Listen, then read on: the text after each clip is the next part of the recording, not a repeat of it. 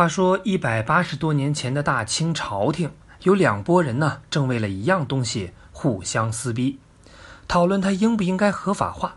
如果呢，只是一个家常的日用品，这事儿还好理解。可这玩意儿不仅长得矬，又没啥卵用，全身呢都散发着一种反派的气质，那就是鸦片。于是呢，问题来了，这么一个人神共愤的东西，怎么还会有人支持？并且还让它合法化呢？是不是脑子瓦特了？你别急，咱们慢点聊。等你了解完了，就能体会到禁毒工作的开展到底有多艰难。首先呢，哪儿来的鸦片？十八世纪中期，英国搞了一场工业革命，机器开始代替了人力，生产力那是层层的往上窜。那生产了这么多东西，总得卖出去赚点钱吧？于是英国人就找了一个人傻钱多的地方，也就是威武的大清。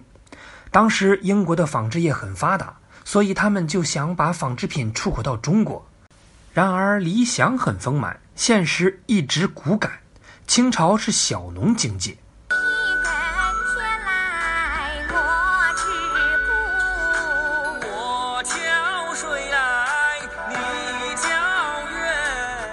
老百姓吃穿自给自足，英国机器生产出来的纺织品在中国销量惨淡，结果呢，不仅没挣到钱，连船票都没地方报销。原来当时英国流行喝茶，可茶这玩意儿一喝呢就容易上瘾，那对英国人来说，茶叶简直就是生活的必需品，而且当时只能从中国进口。就这样，大清通过茶叶买卖这个阶段。白银哗哗地流到了大清国的腰包里，就这么只花钱不挣钱。时间一久，英国终于意识到，不对呀，这不对呀！是呀，这不对呀！我怎么感觉闹半天人傻钱多的是我呀？为了摆脱这种困境，英国人也尝试自己种茶。结果呢，这是一个技术活，他们还真的学不来。怎么办？琢磨呀。既然直来直往的做生意不好使，那就只能拿出看家本领了，也就是贝克汉姆的那招弧线球。他们决定把纺织品卖给印度，换点土特产，然后呢再拿到中国卖钱。英国人也考虑土特产，大枣花生的也不新鲜呀，选什么好呢？就这么千挑万选，鸦片被选中了，既便宜又容易让人上瘾。就这样。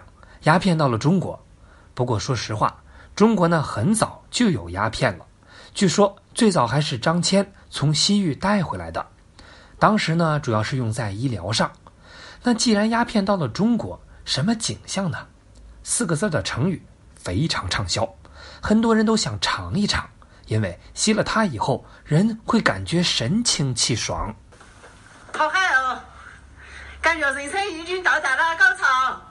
感觉人生已经到达了巅峰，好震撼，好夺目，好炫彩。于是鸦片在当时呢，还有一个中文的名字叫福寿膏。可渐渐的，大伙儿发现不对劲儿了，因为吸之前壮如虎，吸之后皮包骨。但是为时已晚，上贼船容易下贼船难呐。有了依赖性，一段时间不吸就会很痛苦，所以只好再去吸，就这么一直恶性循环。又因为价格贼高，最后呢，很多人都变成了一穷二白。最关键的是，买的人多，而且价格又高，之前赚的白银又开始疯狂的流向国外。白银外流，谁着急？陛下呀！一开始呢，他想必须禁掉鸦片，但没卵用，就跟轮胎打气一样，越打越足呢。于是呢，就有人跳出来，既然禁不掉，那就让它合法化呗。当然。这群人呢，也不是纯打嘴炮，他们摆出了很多的理由。首先，以前不合法的时候，老百姓都是偷着吸，于是很多商人就铤而走险去贿赂官员。那一旦合法，商人们就可以光明正大的做生意，也就不用搞贿赂。这样，官员作风问题就会好转。同时呢，如果他合法了，还可以对他收税，财政收入不就提高了吗？还有最大的好处。国内也可以种植，发展民族产业，打破国外的垄断。这样呢，连白银都不用往外流了，带劲儿。乍一看呢，这几条好像是条条在理，但只有靠卖大烟才能救国家财政吗？那不卖也行啊。于是呢，反对派跳了出来。虽然禁烟难度大，但只要成功禁了，就没人能买到鸦片，国内的白银也不会外流啊。虽然两方的态度截然不同，但根本目的都是一样的，阻止国内的白银外流。这就让皇帝左右为难，感觉选谁都可以。就在这个时候，天上掉下个林大叔林则徐，他的观点是必须禁，不然打仗没兵，国家迟早要凉。这个理由说服了陛下，道光皇帝下定决心要禁烟，然后呢就把林大叔派去了广东，于是就有了虎门销烟的故事。林则徐到了广东，前后共缴获了将近一千两百吨的鸦片，本来打算运到京城销毁，表下朝廷禁烟的决心，后来发现不行，实操难度太大了。你想啊，这是运毒啊，运这么多。需要多少人力物力？随行被人调包咋整？万一被人劫到呢？不行不行，太吓人了。于是呢，决定哪儿也不去，就在广东找个地方销毁算了。那选来选去，这个地方就是传说中的虎门。为啥选这儿呢？这就得从硝烟的方式说起了。一般销毁某种东西，首先想到的是火烧，但鸦片不同，它本来就是点了熄的。万一烧的时候来阵海风，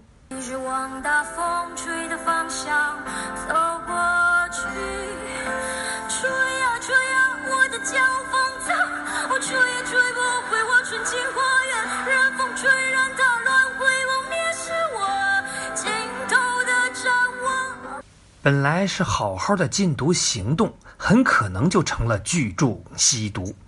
而且大量鸦片燃烧的烟膏会渗入地底，烟鬼们可以再挖出来继续吸。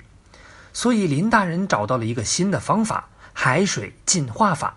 具体操作呢是这样的：首先在海边挖一个大池子，然后挖一个通道连通大海。接下来等海水涨潮，引入海水，再投入鸦片，搅拌打碎。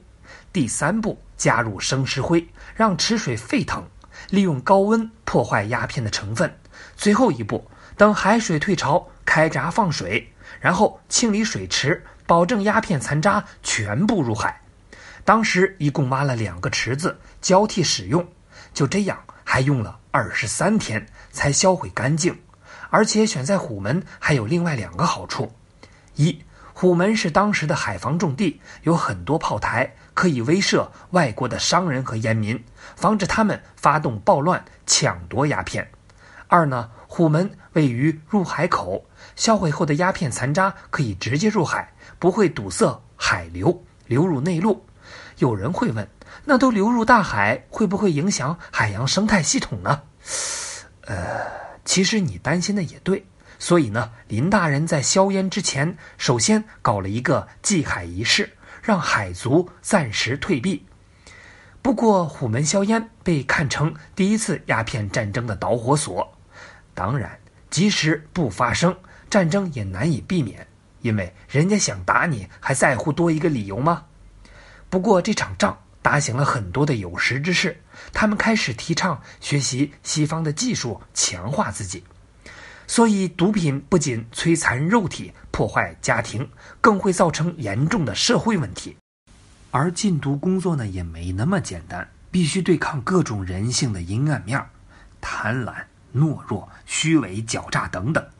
最后呢，奉劝一句：千万别沾呐，咱们可玩不过他呀。